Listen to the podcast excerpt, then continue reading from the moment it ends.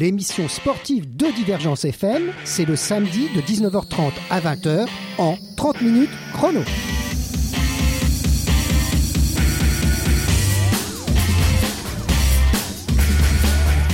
Alors, euh, une note, un 30 minutes chrono de rentrée, le deuxième hein, de, de rentrée de ce mois de janvier. La chronique de la Babal Carré va revenir. Et on parlera de la Fédération internationale d'athlétisme, l'IAAF. Euh, L'IAAF qui n'a rien à envier à la FIFA. Euh, même pas besoin de babal pour être corrompu. Nous allons consacrer une sorte de dossier sur ce sujet, avec mes remerciements à Gilles Simon, à Gilles Simon, pas le tennisman, hein, mais le journaliste qui couvre pour le quotidien l'équipe, l'affaire, vue de Munich. Alors pourquoi de Munich? Bah, C'est la ville du siège de l'Agence mondiale antidopage. Les instructions étant en cours, je ne vous dirai pas tout. Mais déjà beaucoup sur les pratiques que des dirigeants supposés représenter le sport roi des Jeux olympiques. Bon courage au nouveau président Sébastien Coe, qui va devoir avoir beaucoup, et va avoir beaucoup de boulot avec sa fédération. Euh, fédération située dans les rues paisibles de la principauté de Monaco, bordée de banques, de palaces et de résidences de nombreux sportifs en tout genre. Alors il pourra demander peut-être son avis au prince Albert, influent membre du CIO, autre structure légèrement opaque. En deuxième partie d'émission, euh, n'ayant pas d'invité cette semaine, mais je vous rassure, ce ne sera pas souvent le cas. Le début de l'année étant réservé aux vœux et même aux galettes, nos représentants sportifs de notre métropole sont débordés. Je vais en profiter pour faire le point donc sur les principaux championnats européens de babal ronde. Point arrêté en date du vendredi 15 janvier 2016. Alors vous verrez, ce petit point sera révélateur des différences de plus en plus marquées entre les pays. J'en profite aussi, avant de vous faire découvrir bien d'autres activités sportives très éloignées de ces vitrines, donc pour parler du sport, le football, dont on ne parle pas trop souvent dans cette émission.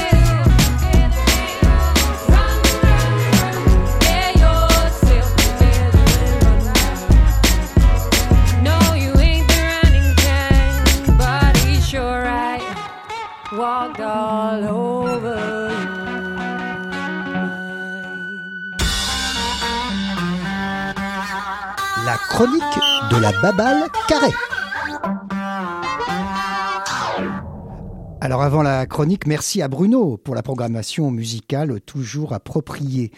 On avait envie de chausser les pointes pour aller courir autour euh, du stade avec cette chanson. En sport, il n'y a pas que la FIFA où l'on est corrompu. Ainsi, je vais vous parler du panier de crabe de l'IAAF, la Fédération internationale d'athlétisme. Mettez vos chaussures à pointe donc et préparez-vous à une course d'un genre nouveau, avec saut d'obstacles divers et chute finale probable. Euh, euh, tout d'abord, merci au journaliste Gilles Simon, comme je disais dans le sommaire, du quotidien L'équipe, pour certaines des informations contenues dans cette petite chronique et aussi dans le dossier qui va suivre. Toute l'histoire de ce nouveau scandale touchant le sport, et pas n'importe lequel, l'emblématique athlétisme, la vitrine des Jeux olympiques depuis toujours, part de la lutte contre le dopage. Bon, on sait que rien n'est clair dans les éprouvettes, et cela ne date pas d'hier. Rappelez-vous les délices du dopage dans le XXe siècle, les, dopages d'État de feu l'Allemagne de l'Est, par exemple. Mais pas que les États-Unis d'Amérique euh, n'étaient pas aussi une bannière étoilée euh, très clean, me semble-t-il. En fait, pour la chasse aux médailles, tout feu fut à peu près permis durant le XXe siècle. Mais on allait voir ce qu'on allait voir, ça allait changer. Et voilà, et voilà ce que l'on a vu. On va parler russe aussi. Avant, c'était les soviétiques, mais maintenant, ce sont les Putin's Boys and Girls de la société capitaliste avancée dont il s'agit. L'IAAF est décrite dans le rapport de l'Agence mondiale antidopage comme une association de malfaiteurs dont les dirigeants, s'ils n'étaient pas justement des membres imminents des instances de dirigeantes de l'athlétisme mondial, seraient tels des voyous qu'ils sont, ben, ils seraient déjà en prison. Le scandale est parti de la fédération russe, qui avait volontairement retardé la procédure disciplinaire sur de nombreux cas d'athlètes convaincus de dopage. Les dirigeants russes avaient des amis très haut placés à la fédération internationale, l'IAAF, dont le siège est situé dans la paisible principauté de Monaco. Et ces amis n'étaient pas vraiment des bénévoles, dévoués à la cause de leur sport à travers le monde, mais plutôt des spécialistes du chantage, de la dissimulation. Les enquêtes sont en cours et le volet corruption est instruit par le célèbre juge parisien Renaud Van Bruynbeck. Donc on ne peut pas tout dire sur la procédure puisqu'elle est en cours. Ce qui est certain, c'est que trois dignitaires de l'IAAF sont mis en examen dès maintenant, hein, c'est fait. Alors, dont Lamine Diak, l'ancien président. Son fils, Papa Massata Diak, lui, a échappé à sa mise en examen en oubliant de se présenter à la convocation du juge. Depuis, la fédération est reprise en main par Sébastien Coe, l'ancien coureur, vous savez, ce fantastique coureur de demi-fond britannique, euh, qui jure qu'il va faire le ménage. Eh ben, bon courage, cela risque d'être bien plus compliqué que de devenir champion olympique du 1500 mètres. Hein. Au moins, déjà, deux, athlètes ont reconnu avoir subi un racket organisé par les dirigeants internationaux, afin qu'ils dissimulent leur dossier. Mais bien d'autres cas vont ressurgir, c'est sûr le rapport préliminaire sur les allégations de corruption à l'IAAF est accablant. Depuis Munich, le siège de l'Agence mondiale antidopage, une commission indépendante doit livrer cette première conclusion. Le moins que l'on puisse dire, c'est que les dirigeants étaient eux aussi dopés, mais dopés du portefeuille. Ah, vive le sport, même le sport de haut niveau surtout. C'est pas forcément un bon exemple pour tous. Voilà, cette petite chronique de la Babal Carré est terminée. On va passer donc à on va étendre un peu le sujet sur un dossier, comme on dit dans cette émission quand il n'y a pas d'invité, on va faire un petit dossier. Et donc, euh, on va prendre des, ce qui est paru dans la presse et notamment dans l'équipe, comme je vous le disais, sous la plume de Gilles Simon, donc un, homonide de notre Témissimane que nous connaissons bien. Alors, eh ben, c'est ce qui s'est passé à Munich qui est intéressant, c'est-à-dire au siège de l'Agence mondiale antidopage, ils ont nommé une commission indépendante pour essayer de voir un peu ce qui s'est passé. Parce que ce qui s'est passé, en gros, c'est ça. Hein. Euh, il y a eu euh, des échantillons, il y a eu des prises de sang, enfin ce qu'on appelle le, le, passeport sanguin, sanguin, qui est un petit peu disparu, traîné. On, on- on empêchait en fait que ça aille jusqu'au bout. Et pourquoi on faisait ça? C'est parce qu'il y avait les Jeux Olympiques, par exemple, de Londres, et que les athlètes russes devaient euh, y aller et briller, comme ils ont très beaucoup brillé, surtout en demi-fond, d'ailleurs, comme Sébastien Coe, il doit connaître ça. Et ben, on les a laissés faire. On les a laissés faire, mais pas. euh, C'est pas si simple que ça, vous en doutez bien. Il fallait de la protection. On ne peut pas. euh, quand on est convaincu de dopage, on a, des moyens de se défendre. hein. Attention, c'est pas si simple que ça non plus. Hein. On va pas tout de suite vous radier. Il y a une contre-expertise, il y a l'échant- l'échantillon A, l'échantillon B. Enfin, je rentre pas dans les détails techniques. C'est très long. C'est très long. Mais euh, on a le moyen de se défendre. Mais là, pour se défendre, certains athlètes, ils ont eu la surprise euh, d'avoir, euh, disons, des dirigeants internationaux qui leur ont proposé des arrangements plus, plus directs, on va dire. Ainsi, 450 000 euros, c'est la somme extorquée à l'athlète russe Lilia Shubutkova et qui était donc euh, perçue par des hauts dirigeants, dont le fils Diak. On lui a demandé donc de l'argent. Pourquoi? Bah Pour pouvoir euh, faire disparaître les preuves, en quelque sorte. Et puis il y a un autre athlète, c'est un athlète turc cette fois-ci, euh, Alptekin, qui lui, on lui avait demandé 500 000 euros, bah, 500 000 euros pour, pour qu'il se taise, quoi. Alors vous, imaginez quand même, c'est extraordinaire. Vous avez des dirigeants de la Fédération internationale d'athlétisme qui sont des maîtres chanteurs et qui disent aux athlètes, il n'y a pas de problème. Alors, par le biais de la fédération russe ou autre, hein, on, ne sait pas tout encore. hein. Et comme je vous dis, comme l'instruction est en cours, je ne peux pas euh, donner toutes les informations que l'on dispose. hein. On a quelques informations qu'on ne peut pas dire. Euh, et ben, ces, gens, ces dirigeants, ben, il y a le, fils du président, euh, de la Diac. Et ben, il, allait voir les gens. Il disait, Bah, écoutez, c'est pas un problème. Vous avez quoi? Qu'est-ce qu'il y a? Il y a un petit problème de dopage. Bon, bon, on va trouver une solution. Ça sera 450 000. Euh, pour vous, ça sera 500 000. Pour l'autre, peut-être que 150 000. Ça dépendra des cas. Donc, ces gens-là, ben, ça s'appelle une association de malfaiteurs. Ça, ça, a un nom, hein, c'est une association de malfaiteurs, malfaiteurs, sauf qu'il dirige l'une des plus grandes fédérations mondiales, la Fédération internationale d'athlétisme, la vitrine des Jeux Olympiques quand même, c'est pas rien. Vous savez, les Jeux Olympiques modernes, Pierre de Coubertin, voilà. Eh ben, on en est loin, on en est vraiment très très loin. Alors il y a eu, on on a eu des découvertes clés quand même dans cette, dans cette affaire. hein.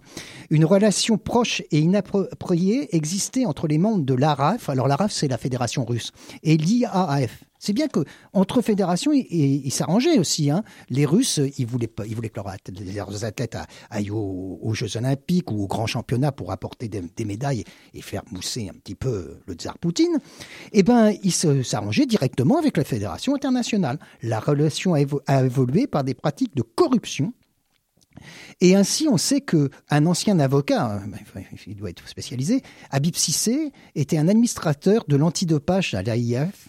Et il pouvait très bien, avec euh, le fils euh, de Diak, donc il s'appelle papa Massata Diak, ben ils ont, ils ont un peu arrangé les choses, ils ont retardé surtout la diffusion des résultats. C'était un moyen pour qu'ils puissent quand même aller au championnat et qu'après on verrait si ah bah on est désolé ils ont quand même pu y aller ils ont quand même gagné bon voilà et puis ils ont surtout donc extorté de l'argent auprès des athlètes et ça c'est maintenant définitivement prouvé au moins pour deux cas hein. il y en aura d'autres qui vont sortir mais bon il y a deux cas c'est sûr et certain on a extorqué de l'argent alors depuis cette histoire là quand ça quand ça mis un petit peu, ça, fait de la mousse, on va dire, ça moussait.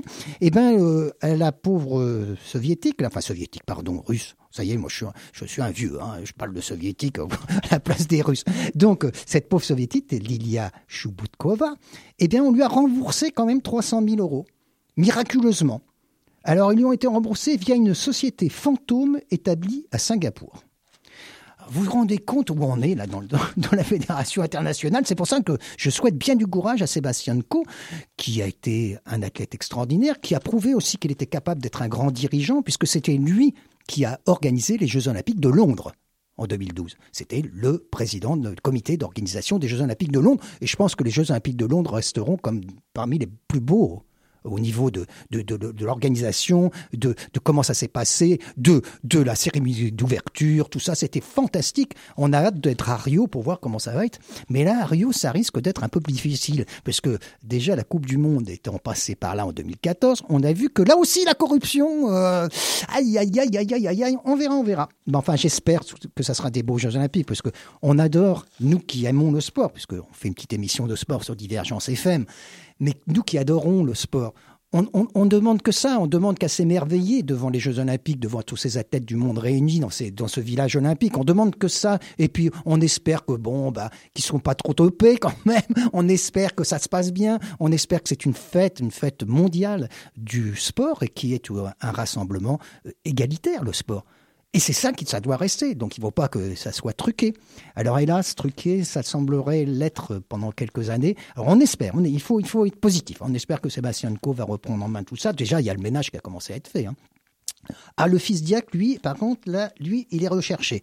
Et donc, si c'est pas présenté à la convocation du juge Van Brubeck, on comprend un peu pourquoi. Parce qu'il aurait peut-être été mis en examen, c'est le moins qu'on puisse dire. Si bien qu'on a appris, on a appris, ben, ces jours-ci, là, il y je crois que c'était hier, vendredi, hein, hier vendredi, on a appris que euh, le fils Diac est placé maintenant sur une demande de, de la justice française, euh, sur Interpol, comme une des personnes les plus recherchées par la France. Eh oui, il a pris du galon, le fils Diac, maintenant. Il est parmi les, les, les, gens les plus recherchés. Alors, vous vous inquiétez pas pour lui, je pense pas qu'il va passer la frontière française d'ici quelque temps. Euh, ni monégasque d'ailleurs, parce qu'on a un accord entre Monaco et la France sur les, sur problèmes d'extradition. Donc, euh, à mon avis, il va rester quelque part, je ne sais pas où, hein, peut-être en Afrique ou en Asie, on verra mais il va essayer d'éviter de passer par la case juge d'instruction et donc procès. Son papa, là, c'est plus difficile. Hein, il aura du mal à, éviter ça. Bon, alors donc, toute cette histoire, il y en aurait beaucoup de choses à, raconter. À raconter. Il n'y a pas que les Russes. Hein. Il y a aussi, et là c'est aussi emblématique, il y a aussi, vous savez, les Kenyans les extraordinaires Kenyans qui crasent le demi-fond mondial depuis tellement d'années. Euh, euh, le 3000 mètres steeple, normalement, vous savez, c'est quoi? C'est ces trois premiers, c'est les Kenyans, parce qu'ils ont le droit de venir qu'à trois.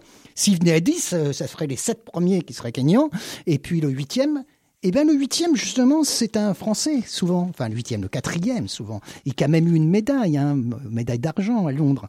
C'est euh, Madeleine Mexici. Alors lui, il dit, que donc il est passé aussi par des petits problèmes, et ça y est, maintenant tout est bien clair. Il dit Moi j'ai le record du monde. Moi j'ai un record du monde certifié pour le 3000 mètres steeple. Alors qu'il dit, alors que dit que les autres, c'est pas vrai. Alors bon, on peut refaire. Il a un record du monde à 8 minutes tout rond. Hein. Les autres, c'est bien, c'est plus, plus bas que ça.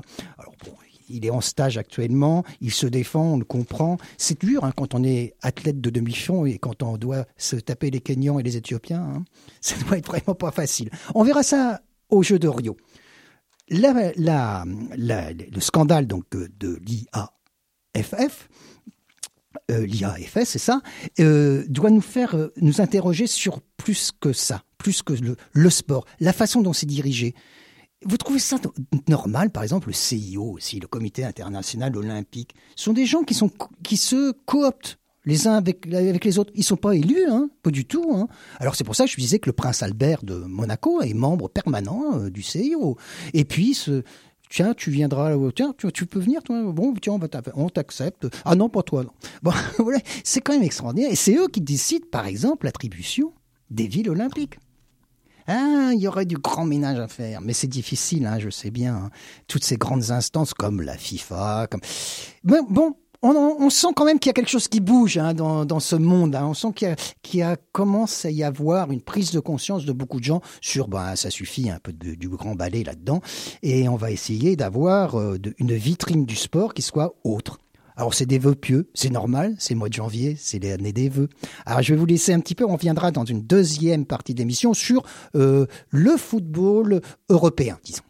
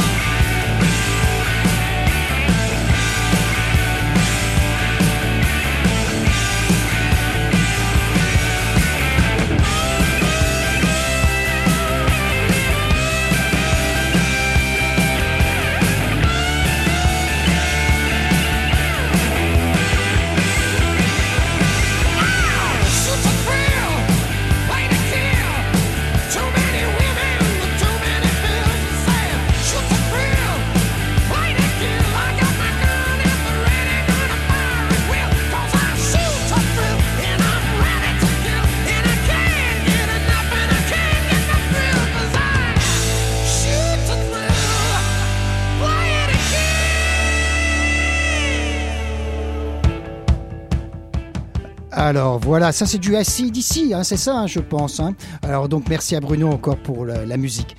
Euh, nous allons parler donc des championnats européens de football. J'en profite, n'ayant pas d'invité, pour faire un, petit tour euh, européen de, de ce qui est le sport roi dans nos pays, le football, le soccer, on dirait aux États-Unis. Donc euh, le football dans les différents championnats européens, enfin pas tous, hein, pas le temps, mais on va dire les championnats majeurs. On va commencer par le nôtre. Alors le nôtre, on va commencer quand même par une petite, nouvelle de, de nos Montpelliérains. hein. on commence par eux, hein, c'est normal. Eh ben Montpellier, à l'heure où je vous parle, dans quelques minutes, quand l'émission se terminera à 20h, eh ben ils vont rentrer, enfin ils seront déjà peut-être rentrés depuis 2-3 minutes, sur la pelouse de Bastia. Alors euh, c'est Montpellier, 22 points, 15e du championnat, qui se déplace à Bastia, 16e, 22 points. Alors bon courage à nos Montpelliérains parce que à Bastia ça n'a jamais été très simple d'aller faire un résultat. Et puis bon courage aussi, on va lui dire un, on va dire un, des vœux hein, à Pascal Baïs qui est le nouvel entraîneur de Montpellier avec Bruno Martini en une sorte de duo. hein. parce que vous savez notre notre entraîneur Courbis il était fatigué.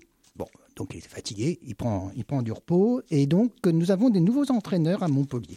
Euh, Montpellier toujours un petit peu à la une de, des informations, mais pas toujours au niveau purement sportif. Alors on en est.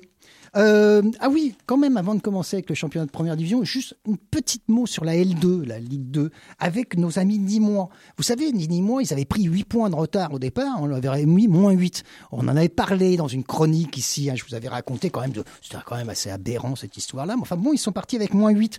Eh ben, ils remontent, hein, ils remontent, ils sont toujours 20e du championnat de L2, mais maintenant, ils sont plus qu'à 3 points du 19e. Ça vient. Et puis, ils sont pas si loin que si loin, même des premiers non relégables, puisque la différence entre eux et les non relégables, c'est 7 points. Donc, ils ont bien remonté quand même avec 8 points. S'ils n'avaient pas ces 8 points, ben, ils ne seraient pas relégables. Allez, les Nîmois, enfin, on vous fait confiance pour vous maintenir en, en, en Ligue- en Ligue 2. C'est quand même plus sympathique que de vous avoir en National. Alors, championnat de France. On commence par celui-là, vite fait. Alors, c'est pas compliqué. Le championnat de France, il y a deux championnats. Il y a un championnat avec une équipe, et puis il y a les 19 autres équipes qui font un deuxième championnat. Alors vous avez tous compris, le Paris Saint-Germain écrase tout. À l'heure actuelle, comme j'ai dit, j'avais arrêté au tenté donc de ce vendredi hein, 15, vendredi 15 janvier, le PSG a 20 points d'avance sur le deuxième. Que, que- que dire de plus quoi? 20 points d'avance sur le deuxième. Et le deuxième ne s'appelle pas Lyon ne s'appelle pas Marseille, ne s'appelle pas Monaco, ne s'appelle pas Saint-Étienne, ne s'appelle... Eh bien, il s'appelle Angers. Alors, je crois qu'en en disant ça, on a tout dit sur notre championnat de France qui prend des tournures, un petit peu embêtantes. C'est un peu comme euh, le Bayern de Munich en Allemagne, hein, qui écrase tout, avec peut-être le Borussia Dortmund qui arrive des fois à lui faire obstacle. Mais là, il y a vraiment que le PSG, puis euh, les autres 20 points derrière. On va parler d'un championnat qui lui, alors est passionnant. C'est le championnat d'Angleterre, très rapidement. hein. Alors le championnat d'Angleterre, là aussi, c'est extrêmement serré. Là, c'est le contraire de nous. On a en tête Arsenal à égalité de points avec Leicester, la grosse surprise, hein, Leicester, qui a 43 points aussi. Suivent à 3 points Manchester City, un tout petit peu plus loin Tottenham Hotspur. Les West Ham n'est pas si mal, il a un point de retard sur Tottenham. Manchester United a un point, etc et un ventre passerait mou avec Stoke, Crystal Palace, Liverpool, Watford, Everton, Southampton, West Bromwich Albion, Chelsea. Surprise, Chelsea qui est largué. Hein. Mais quand même, c'est un championnat magnifique. D'abord, quand on voit les matchs, c'est toujours du spectacle. Alors, à propos, quel spectacle? Si jamais quelqu'un a regardé Liverpool-Arsenal, eh ben, donc, c'était quelque chose. Hein. 3 à 3 à Anfield Road, avec un spectacle fantastique. Début, à plus savoir en faire. Donc, deux buts de Giroud, d'ailleurs, notre ancien euh, Montpellier. Euh, donc, c'est un championnat fantastique, je vous le conseille. Alors, en Espagne, puisqu'il nous reste encore une petite minute, en Espagne, c'est quand même pas comme en France. Il n'y a pas euh, Barcelone tout seul devant qui se promène, ou Madrid. Là, actuellement, ben, c'est l'Atlético de Madrid qui est en tête, avec deux points d'avance sur Barcelone, qui a un match en retard. hein. Enfin, quand même, deux points d'avance. Le Real Madrid suit à quatre points de l'Atlético. Et Villarreal n'est qu'à un point du Real Madrid. Donc, vous avez, vous avez quatre équipes qui se tiennent en 4-5 points. hein. C'est pas le championnat de France. Après, ça creuse. Après, ça commence à faire de la, de la distance. Mais quand même, on a 4-5 équipes qui se tiennent. Alors qu'est-ce qui nous reste comme championnat Vous allez me dire, ben, le championnat d'Italie. Alors je sais que pour les puristes, c'est un peu dur des fois de le championnat d'Italie parce que c'est catenassé, le catenaccio, c'est un peu. Mais enfin bon, c'est disputé là aussi. Hein. C'est pas comme chez nous. hein. Nous avons Naples en tête. À deux points, la Juventus, l'Inter de Milan à deux points, la Fiorentina à trois points, l'Ice Rome qui vient de licencier son entraîneur euh, Rudy Garcia. Il peut venir chez nous, il y a quelques équipes qui auraient peut-être besoin d'un nouvel entraîneur. hein. Euh, il est bon, hein, notre Rudy Garcia. Il peut, venir entraîner s'il veut. hein, Enfin, on verra ça. Euh, bon, donc vous voyez un championnat là aussi extrêmement serré. Conclusion. Les championnats européens sont quand même relativement serrés. En Espagne, il y a 3-4 équipes. Euh, en Allemagne et en France, ben, en Allemagne et en France, le Bayern et le Paris Saint-Germain écrasent un peu trop tout, mais surtout en France.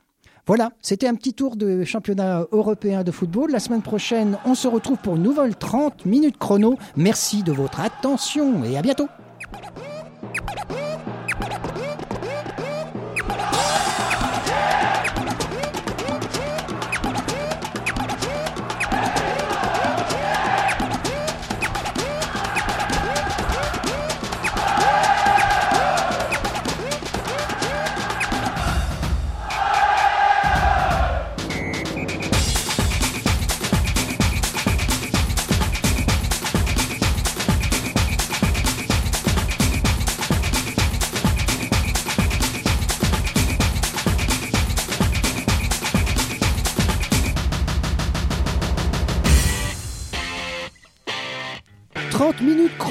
L'émission sportive de Divergence FM, c'est le samedi de 19h30 à 20h en 30 minutes chrono.